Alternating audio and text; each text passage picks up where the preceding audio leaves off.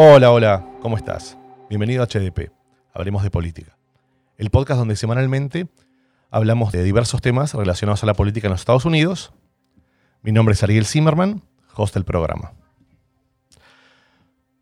Era el año 2005, todavía viví en Argentina, estaba trabajando en una agencia digital y estaba empezando mi carrera, básicamente, dando los primeros pasos. En ese momento dirigía mm, el equipo de medios y si bien no estaba en un área comercial, la realidad es que siempre me gustó esto. Recuerdo haber ido a un evento donde me puse a hablar con una, con una chica que era, me contó que era brand manager de una marca de cigarrillos para quienes no saben, brand manager son las personas que manejan las marcas en las compañías, los equipos de marketing, que son responsables que, las, sus productos, sus marcas crezcan, tengan mayor volumen de venta, mayor penetración en el mercado. Y me contó que eh, ya tenía un presupuesto muy grande porque no estaba pudiendo invertirlo, básicamente porque mm, no estaba conforme con la agencia. Ella trabajaba con una agencia muy grande y no le estaban dando el servicio que quería. La verdad que yo sentí una oportunidad enorme. Dije, bueno, si puedo llegar esta, si puedo lograr traer esta, esta cuenta a mi agencia, va a ser un golazo para mí. La verdad es que es algo que yo no, no era mi responsabilidad, pero creo que podría agregar mucho. Entonces, al día siguiente fui a la agencia y empecé a trabajar un poquito en el research para el pitch. Lo que estaba buscando era investigar un poquito la audiencia, quiénes eran los consumidores y cómo hablarles. El pitch es un proceso en donde donde los clientes salen a buscar este, agencias. Es como, digamos, estas son mis condiciones, ¿qué me pueden ofrecer? Un par de días después, cuando tenía un trabajo más o menos terminado, aproveché que tenía una reunión de management en donde yo iba simplemente para, presentar resultados de mis, clientes. Iba a contar cómo habían entregado las campañas, cómo estaban funcionando, cualquier cosa habíamos hecho. Entonces presenté resultados y súper contento, súper feliz, excitado, les dije, bueno, y tengo algo para contarles. Resulta que estuve en el evento X, me, junté con el brand manager de esta compañía de cigarrillos y me comentó que había una oportunidad para, para, hacer negocio juntos, le conté qué hacíamos y bueno, este, me adelanté un poquito, estuve haciendo este research y creo que es una oportunidad enorme. Cuando se lo conté, en ese momento CEO de la compañía era el típico perfil de un empresario muy agresivo le encantó. Le encantó y me dice, excelente Ariel, esa es una oportunidad para tener un gran cliente, nos va a abrir muchísimas puertas, vamos a poder entrar en una industria que no tenemos hoy. Y le voy a contar una cosa.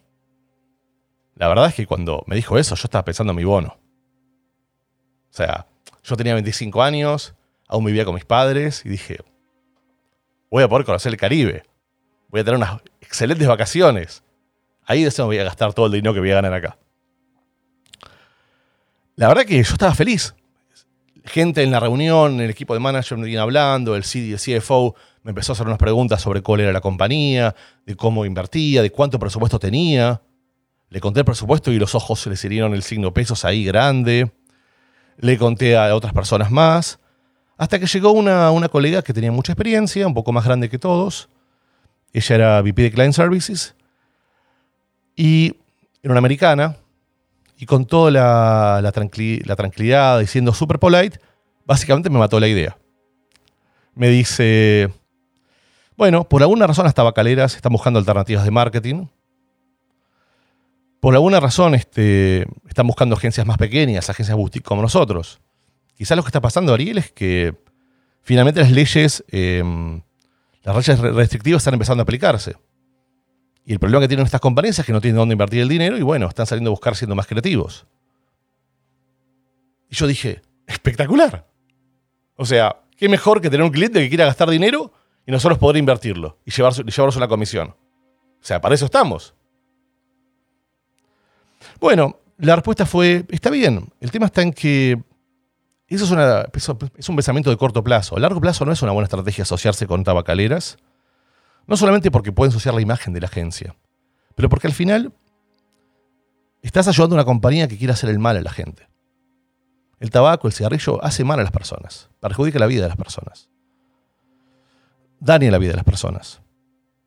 Y la verdad, yo tenía, yo era chico. Era, más chico y lo tomé muy personal el golpe, me sentí muy mal, me enojé mucho con ella. Pero después pude ver que Caroline tenía mucha razón. Creo que como profesionales de marketing, profesionales en general, tenemos una responsabilidad social. No, no podemos ayudar a cualquier compañía. Y cuando hablamos eh, puntualmente tenemos que tener una conciencia de lo que comunicamos. Asociado a esto es porque quiero hablar hoy de, mm, de marketing político. Quiero que entender un poquito cómo se diferencia el marketing regular, hablar un poquito de cómo fue la historia, de cómo comunicábamos antes y cómo, de cómo comunicamos ahora. Entender un poquito cuál es el rol que tenemos los profesionales, los medios y en general este, hoy por hoy la audiencia también tiene una gran responsabilidad. Para esto se me ocurrió traer una persona que, respeto mucho. Javier lo conocí cuando trabajaba en Starcom, en, Miami. Antes hemos hecho unas cosas, cuando estaba en Ogilvy, en Brasil. Pero en Starcom donde trabajamos más, fuerte. Luego Javi se mudó para New York para liderar este UM a nivel global, si no me equivoco. Si hay alguien que conoce el mercado hispano en este país, es Javier Mantilla.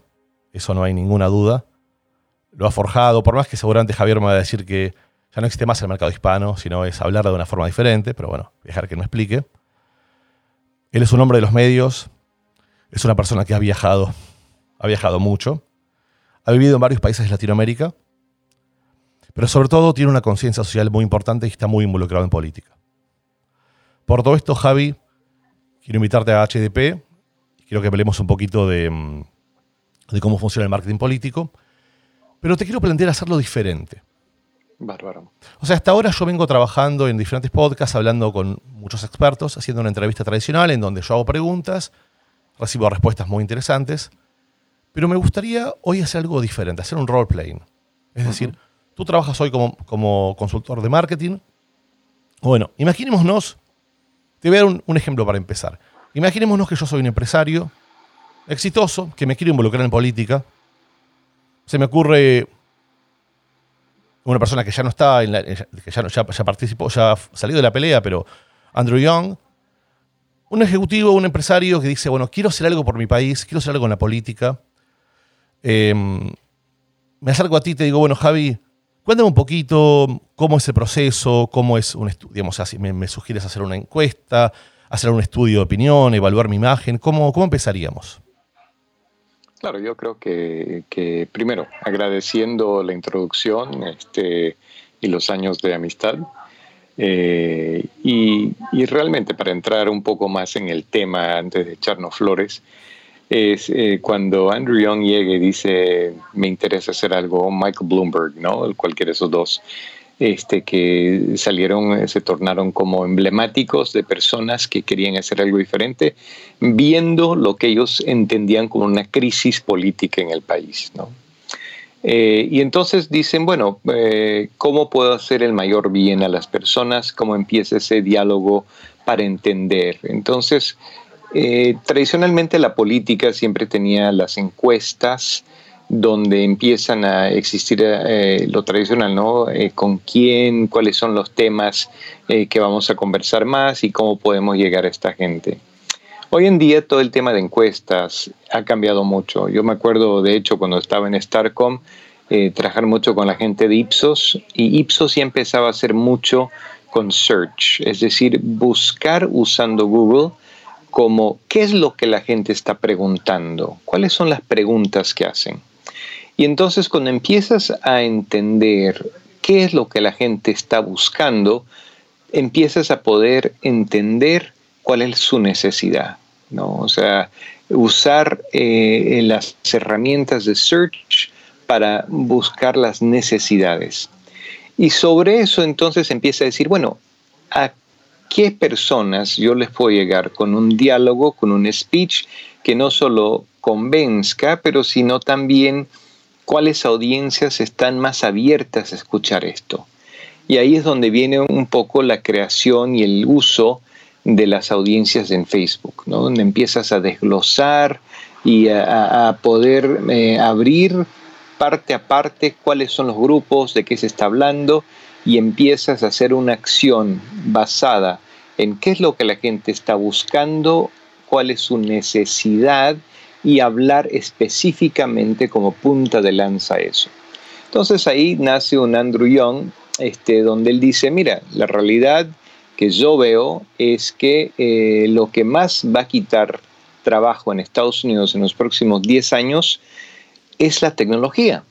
Si la gente no tiene eh, puestos que donde su creatividad y su funcionamiento no sea repetitivo, la mayor pérdida de trabajo va a ser por causa de tecnología. Y eso es un poco su plataforma, ¿no? ¿Cómo podemos hacer que las, las empresas de tecnología inviertan en gente y un poco su pensamiento era, le voy a pagar a la gente, ¿no? Le voy a dar un bono, le voy a dar un dinero. Entonces, la clase política empezó a hablar mal de él porque decía, lo que este señor está haciendo es comprando votos. Él no está hablando de una política de crecimiento, sino la compra de votos. Pero cómo él comienza este movimiento social y la gente empieza a, hacer la referencia de él como alguien que está woke, ¿no? O sea, alguien que está más despierto, alguien que está más abierto. Y tú ves que eso fue 100% hecho por uno, mirar qué es lo que la gente está preguntando usando Google como una base de exploración de cuáles son las preguntas que están siendo hechas al Internet, al mundo entero. Y segundo, entendiendo estas preguntas, tiene una, una eh, forma de llegar a las audiencias con su explicación para estas preguntas muy grandes eh, en audiencias muy específicas. Entonces ahí empezamos a ver el giro donde se empieza a manipular audiencias de repente por gente que quiere hacer el bien, ¿no? Este, diciendo, mira, yo quiero buscar gente que le interese hablar sobre la globalización, tecnología, pérdida de trabajos, qué pasa de aquí a cinco años con Amazon, eh, etcétera, etcétera, eh, usando la plataforma social como un gran experimento para poder empezar a tener estas micro conversaciones, el cual al tener una masa crítica empieza ya una campaña más general. Entiendo. Digamos, lo que estás diciendo eh, es que lo que hacen los, los marketers es entender, es, utilizan las herramientas de Google para entender qué es lo que los usuarios están buscando, eh, los separan en microsegmentos, en, en ciudades, en zip codes, en, en comunidades muy pequeñas, y luego utilizan esta información para mandar un mensaje específico a estas personas o una respuesta a lo que están buscando. ¿Sería una cosa así? Exactamente. Y es interesante porque eh, por mucho tiempo eh, Google y el Search Engine Marketing, el SM que tanto se habla, era mucho más de que preguntas sobre productos o servicios. Yo creo que todavía es un gran muy grande esto, ¿no? Hay preguntas de productos y servicios. Ah, necesito arreglar un reloj. ¿Dónde lo puedo arreglar? A la busca en Google. Y entonces tu local search dice, mira, aquí hay tres relojerías que están en tu área geográfica, tal, tal, tal. Pero el entender que hay de repente, ah, mira, hay 300 personas que necesitan un relojero, quizás es hora de un nuevo tipo de reloj.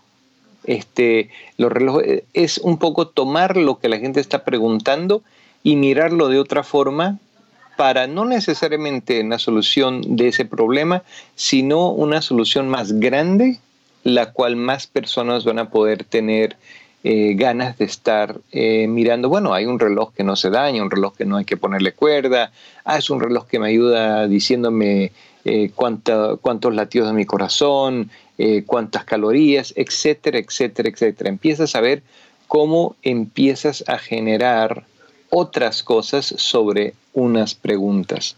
Y la forma de... Sí, decime. No, no, y te, interrumpo un segundo para pensar lo siguiente, porque, a ver, cuando uno... Yo en la introducción hablaba de compañías que hacen el bien y compañías que hacen el mal, pero en política es más difícil determinar qué es el bien o qué es el mal, porque al final son ideologías. Entonces, seguramente una... Caso muy polémico, seguramente un, un republicano me va a hablar de que las armas son una necesidad y que es fundamental para que cada persona esté armada, para su defensa personal.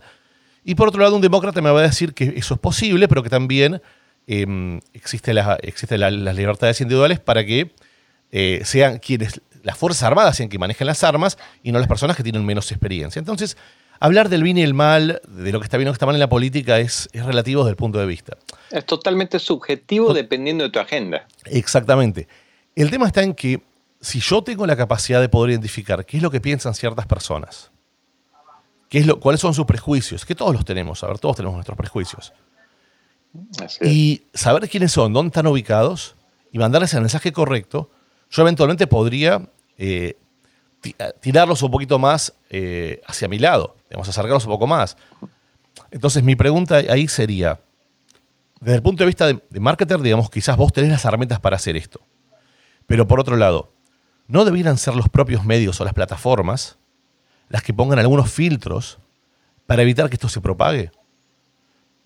Claro, eh, de hecho hemos visto que Twitter en los últimos meses ha dicho que realmente van a parar y cancelar cuentas de aquellos que dignan que están hablando falsedades, ¿no? En cierta forma. No dejar que hayan robots o cuentas falsas que empiezan a entregar información dudosa eh, porque ahí a tu punto, que es un punto más grande sobre la plataforma y qué la plataforma debería ser, y eso es algo que, que de hecho tenemos que comentar, porque hay una falta de legislación, por un lado, y segundo, falta de ganas, porque estás hablando de millones de dólares que ellos van a dejar en la mesa de ganar, ¿no? Pero afuera del modelo que les deja a, a las plataformas sociales recibir dinero por fomentar esto, es lo que hablábamos hace, un segundito, ¿no? El tema de cuál es el, enfoque de hacer eh, la conversación. Y lo que hemos visto en el último ciclo político, en este ciclo que vivimos, de hecho, aquí en Estados Unidos, es que ya hay un tema que es la verdad y la mentira, o cómo tú haces el spinning que se dice aquí, cómo tú le das la vuelta a una conversación para darle un giro político de cierta forma. Pero más importante que eso es en vez de presentar una realidad del paquete de leyes, y un poco hablamos sobre las armas, por dar un ejemplo, el speech que se usa no es, ah, es mi derecho tener las armas, es, ahora con tanto inmigrante que está entrando, mira lo que ha pasado en Europa, que entran, roban todo, oye, tú tienes que estar armado. Entonces usan no eh, la legislación decir, mira, tienes un derecho de portar armas, portar algo, sino el miedo. Y eso es lo que se ha visto en este ciclo político, que los medios sociales y las plataformas han dejado entonces engendrar y crecer miedos versus eh, lo que se llama, lo que aquí hablamos policy, ¿no? ¿Cuál es tu eh, paquete legislativo el cual tú vas a trabajar? Sino hacer ruido hacer mucho ruido, buscar engagement en los miedos de las personas. Eh, creo que fue muy claro esto eh, si miramos el ciclo pasado, cuando se propagaron historias que Hillary Clinton tenía un círculo de pedófilos que se reunían en una pizzería. Y esto fue algo que en los medios sociales eran cómo la gente va a tener una votación por una mujer que eh, es parte de un grupo global de pedófilos eh, y sabemos que están en tal pizzería donde hay un sótano, donde ahí llevan los chicos y de ahí los... ¿Y qué pasó? una persona fue armada a la pizzería y llegó allá y obviamente no hay sótano, no hay nada, puede ser una pizzería normal. Hillary Clinton nunca ni siquiera había estado en esa pizzería en, su vida. Y era en una ciudad, no sé, en Michigan, no me acuerdo dónde era. Pero ese microcasmo nos deja ver que propagar los miedos, incendiar a la gente, eso causa engagement. Y eso es donde las plataformas sociales ganan dinero. Cada vez que una persona ve el anuncio o ve esta historia que está siendo boosted, eh, que tiene dinero atrás para hacer una amplificación, pues esos ganan. Ah, mira, no son 100 personas, sino un millón que la vieron. Me pagas por el millón. Entonces ahí un poco lo que hablábamos es la forma de compensación de las plataformas ha crecido mucho usando justamente eh, esta idea de, en vez de hablar de cuál es la diferencia en un paquete de ley, un proyecto de ley para hacer A, B o C, y usando nuestro ejemplo de las armas, ¿no? Cómo se puede tener un mejor control de armas o lo que sea, se ha movido el diálogo a, mira, vienen estos inmigrantes y hay que estar armado. Y lo más básico que vemos es, como te dije, el ejemplo este de Hillary Clinton, ¿no? que los pedófilos en una pizzería que nunca existió, es todo mentira. ¿Cómo se puede manejar? O sea, ¿cómo, digamos, supongamos, pongámoslo al revés. Tú eres consultor de Hillary Clinton, ¿cómo haces para, para manejar esa crisis y para administrarla de forma tal de que el impacto sea el menor posible? Claro, es que yo creo que estamos viviendo en el momento, y mucha gente lo llama el momento post-verdad, the post-truth, porque ya lo verdadero y falso desapareció. Este, tú ves cualquier canal derecha o izquierda, no importa, este, si miras eh, las entrevistas de, en Fox News o es MSNBC, tú ves la misma temática de dos puntos de vista tan divergentes y de hecho, tristemente, este gobierno actual que tenemos ha tomado la filosofía de hay la verdad de la derecha, la verdad de la izquierda y nuestra verdad. Bueno, eh, cuando crecíamos y en el mundo nunca existió nuestra verdad. Era o la verdad o era mentira. Eh, y lo hemos visto fomentado en una forma donde esta es mi verdad y yo soy muy feliz con mi verdad, eh, porque acapara mi realidad. Pero eso no significa que está bien o mal. Entonces, ¿qué haces? Incendias a la gente que crea que su verdad, que su realidad sea lo correcto y la realidad de otros sea lo incorrecto. Y nunca hemos vivido un momento histórico igual. Porque antes, por ejemplo, tú que eres argentino, podrías ser hincha de Boca de River, pero no significa que con los amigos puedes comer una pizza y tener un buen momento. Ahorita estamos diciendo, no, si eres hincha de Boca, estás en contra a los de River, eres enemigo. Se hemos llegado a mover las audiencias de esa forma por incendiarlos versus hacer comunicación correcta. A tu punto, si uno está trabajando con Hillary, se vuelve mucho más difícil escalar esa montaña, la verdad, porque ya el otro lado, el que cree que está en lo cierto, cree que tú le estás mintiendo, versus diciendo, no, nunca existieron las pi la pizzería donde existen estos chicos allá que se los roban de todo el país y los meten. O sea, tú puedes mostrar, aquí está la pizzería, no existe. Dicen, bueno, ese video, ¿cómo sabemos que es verdadero? Y empiezan con ese tipo de, de, de, cuestionamientos sobre lo que tú estás mostrando ser una verdad muy simple, ¿no? Esto es lo que es, en esta pizzería no existe un sótano. Yo te escucho, Javi, y pienso en lo siguiente. Digamos, nosotros somos un poco más grandes que, tenemos una cierta edad, quizás nos formamos, este, como tú dijiste hasta al principio, de pensando en qué es la verdad, confiando en los medios, pero viéndolo, pensando en las audiencias, la audiencia, la audiencia que ha votado en, en la elección de 2018, en los que van a votar ahora, estaba leyendo ahora que desde la presidencia de Obama hay 43 millones nuevos votantes en esta, en esta presidencia. Esto no quiere decir que todos van a ir a votar, pero eventualmente si todos fueran a votar, digamos, harían un impacto interesante. Entonces, mi pregunta es si esto afecta a todos los grupos em, etarios o crees que afecta más a la gente más grande. Digamos, porque yo tiendo a pensar que los, los, millennials y los centennials, que son nativos digitales, no tienen incorporado el concepto de la verdad, sino de desde dónde viene la información. Entonces mi pregunta es, ¿tú crees que esto aplica a todos los, a, todo grupo etario o a la gente más grande? Bueno, ahí viene eh, un poco lo que hablamos de las plataformas y la responsabilidad de la plataforma sobre qué contenido presentar. Si tú eh, en, el, en, el, movimiento centenario, milenario, dices, yo eh, tengo el trust, yo pongo mi confianza en lo que mi amigo me presenta, que es muy real cuando miramos, ah, me voy de viaje, cuál es un buen hotel, cuáles son los ratings, qué dice la gente, quién conocido estuvo en ese hotel y tal y cual. Eso me da a mí eh, la forma donde el consumidor tomó la rienda de la conversación para decir, mira, Hilton, Sao Paulo, tú me dices que es el mejor hotel, pero yo estoy viendo que eh, la gente que ha estado ahí dice que la entrada y salida es transitosa, este, el lobby tiene mucho ruido, hay poca atención, entonces yo tomo la opinión de las personas que lo han vivido como mi eh, examen de conciencia para decir si vale o no. Lo que pasa cuando empiezas a hablar de política, eso no traduce tan bien. Porque ¿qué pasa? Si yo creo que realmente hay mexicanos en la frontera que van a robar mi casa y yo vivo en Michigan, y yo le digo a mi vecino de Michigan, oye, cuidado porque los mexicanos vienen y se ven a robar todo, tienes que estar armado, tú vas a creer en lo que yo te digo. Ahora, la realidad es que no existen mexicanos que estén cruzando la frontera para ir a Michigan a robar.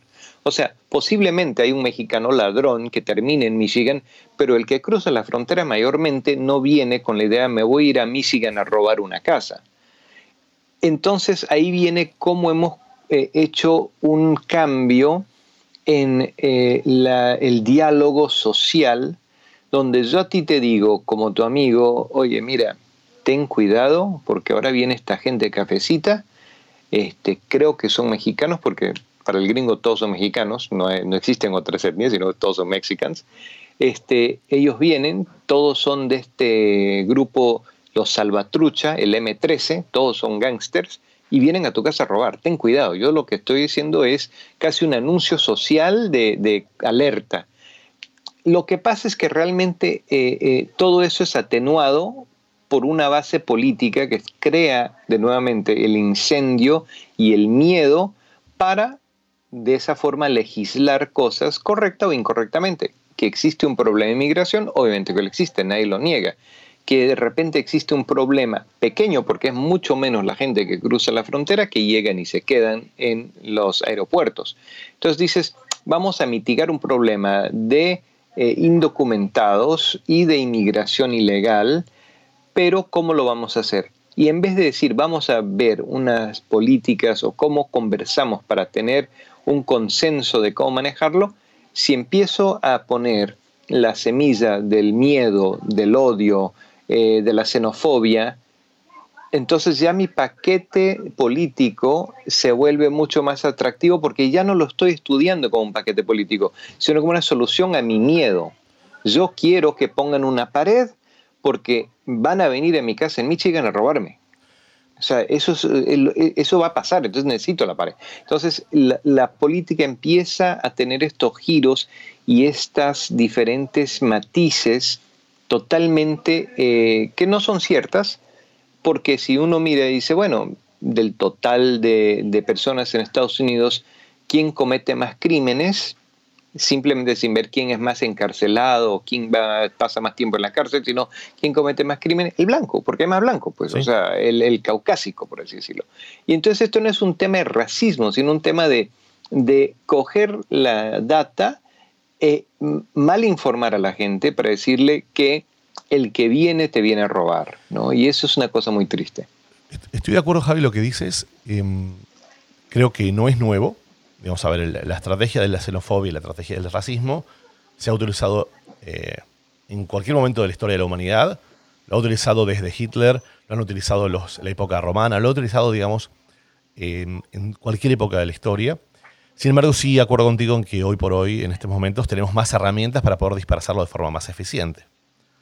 Em, entonces, en ese sentido, digamos, hay más herramientas. Pero, sin embargo, yo aquí te voy a hacer challenge con un, con un caso, con dos casos. Porque a veces quizás como profesionales de marketing estamos tan involucrados, estamos tan adentro que sentimos o pensamos que, que tenemos mucho poder.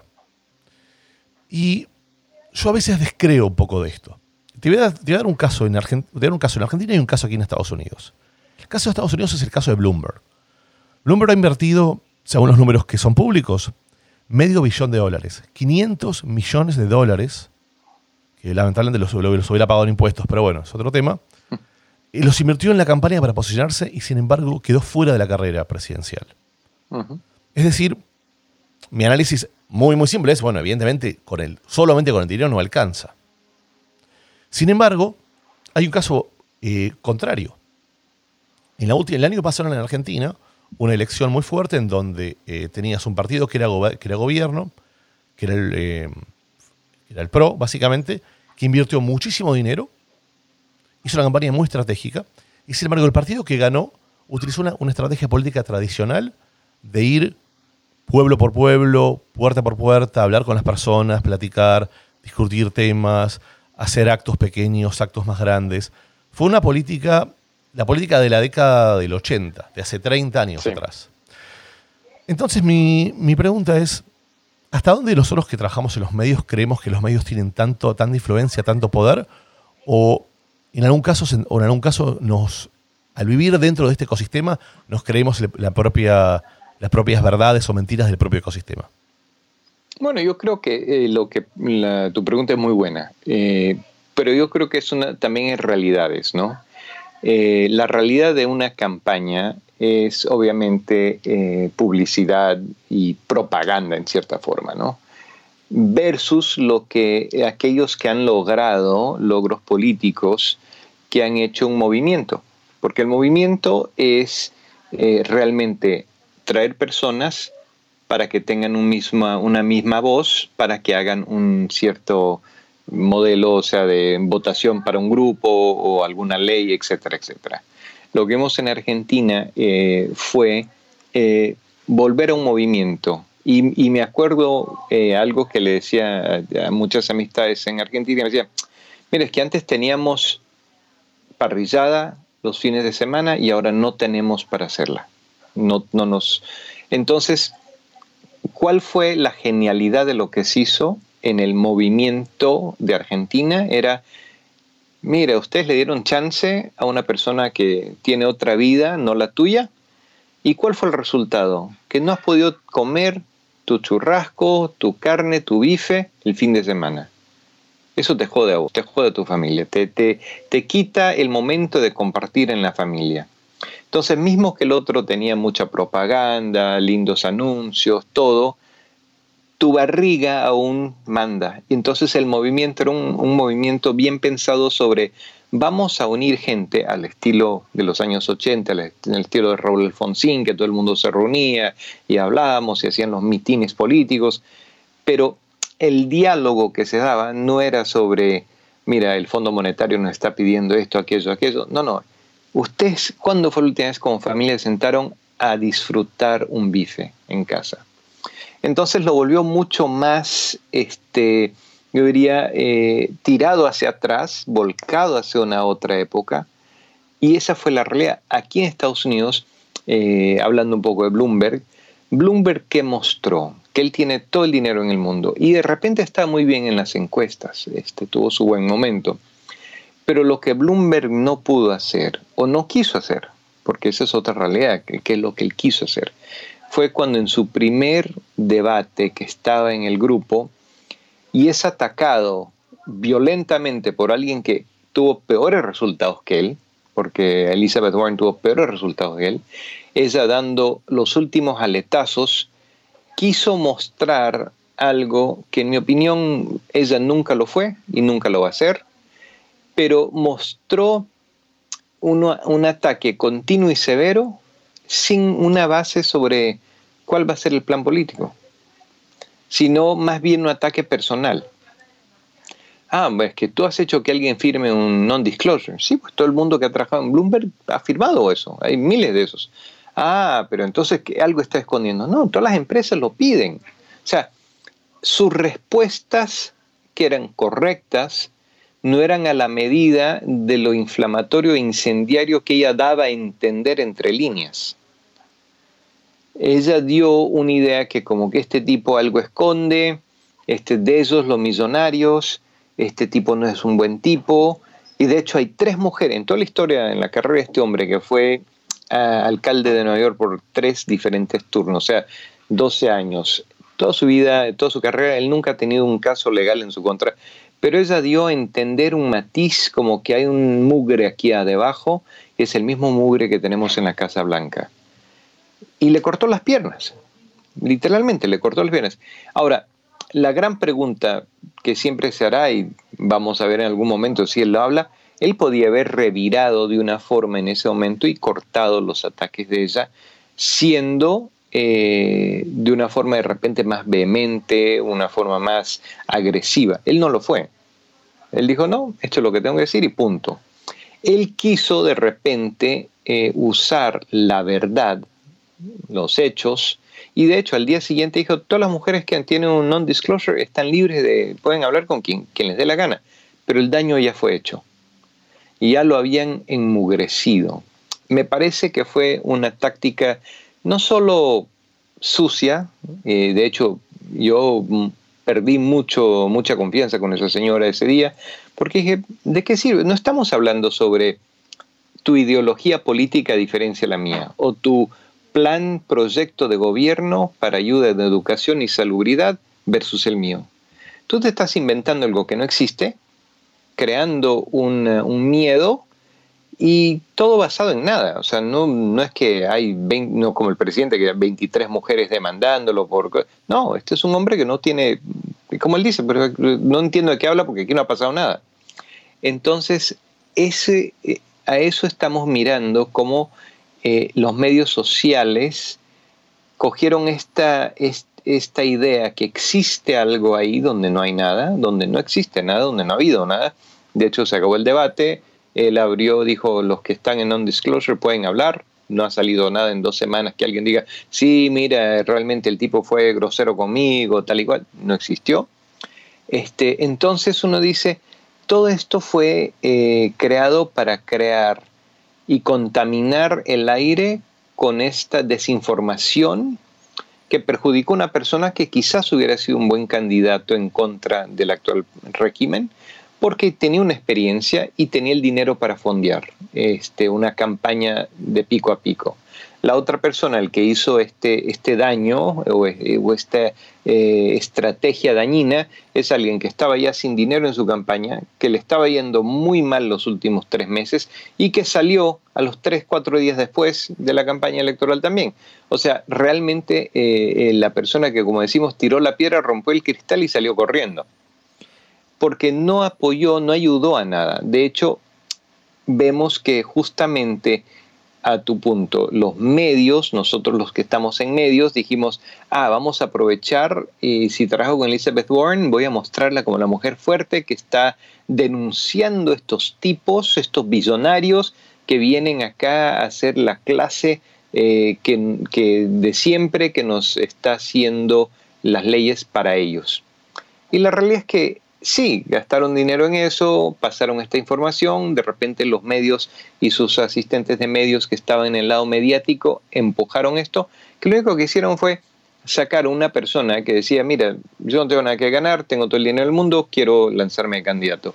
Si uno lo mira dice, realmente de todos los candidatos, quizás era el que, el que más honesto, él y Andrew Yang, los dos más honestos dijeron que realmente queremos cambiar el país porque todo el resto tiene una agenda ¿no? y una historia y traen todo un bagaje político. Estos dos que ya salieron eran los dos que dijeron, realmente vemos un problema en el país y creo que tengo una solución. No tengo un partido atrás, no tengo, eh, no tengo 30 años de maquinaria política por tras mío, sino simplemente el deseo de hacer un bien. Exacto. Creo que a veces, este, mm, como nos ha pasado a veces con nuestros clientes, no alcanza solamente con el deseo, sino con tener este, mm, una una campaña sólida, una estrategia eficaz y bueno, sobre todo una agenda interesante para contar. La realidad es que como en todo meternos en algo nuevo que donde no tenemos experiencia, siempre de alguna forma nos, este, nos, nos golpea de alguna manera y el tema es cómo estamos preparados para eso. Pero bueno, Javi, la verdad es que me han quedado muchas cosas para, preguntarte. Seguramente hablaremos en un futuro. Creo que, mm, que es muy interesante el punto de vista de, de marketing en la política. Y la verdad es que te agradezco mucho por el tiempo que nos dedicaste. Por otro lado, aprovecho a hablarte a vos, al que está escuchando este podcast. Creo que si te escuchaste hasta acá es porque te interesado lo que contó Javier. Y la idea es poder seguir haciendo capítulos todas las semanas. Para esto es muy importante para nosotros, para mí, para las personas que tengo aquí al lado, para Javier, para todos los invitados, que te puedas suscribir al podcast. Y sobre todo que le puedas recomendar a tus amigos y amigas porque es la forma que vamos a, vamos a poder crecer. La realidad es que cuanto más seamos, más va a poder crecer este proyecto. Por otro lado, unos días después de que sale este podcast en Spotify y en otras plataformas, también nos subimos en YouTube. La idea es que ahí nos puedas acompañar, ahí vas a tener la oportunidad de, vernos, de verlo a Javier, de tener una experiencia diferente, una, una, manera diferente de consumirnos. Y si bien este es un podcast, tenemos una versión digital en, en video también. Así que bueno, te agradezco mucho por el tiempo que tardaste con nosotros. Muchas gracias y nos vemos la semana siguiente.